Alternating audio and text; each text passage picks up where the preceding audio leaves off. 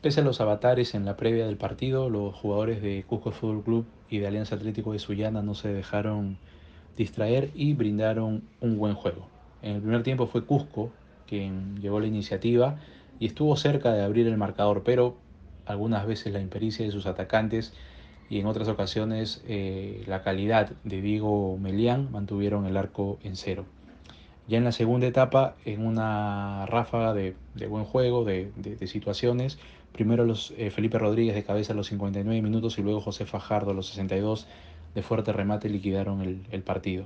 Si bien es cierto, Alianza Atlético no bajó los brazos, ya el cuadro de Pablo Peirano se había parado bien en el fondo.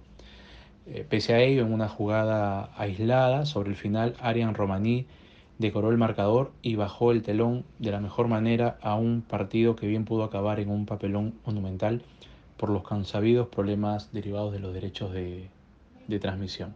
En esto hay que ser muy claros.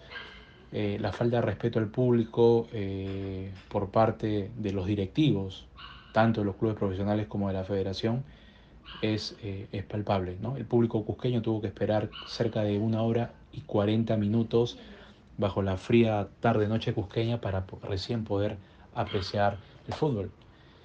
Esto tiene que, digamos, eh, caer en el análisis de los principales responsables de la organización del torneo, porque no se puede permitir que sigan existiendo estas paralizaciones, estas demoras, porque es una falta de respeto no solamente para los jugadores que son los protagonistas del espectáculo, sino para el público que al final es quien termina sosteniendo la industria del fútbol.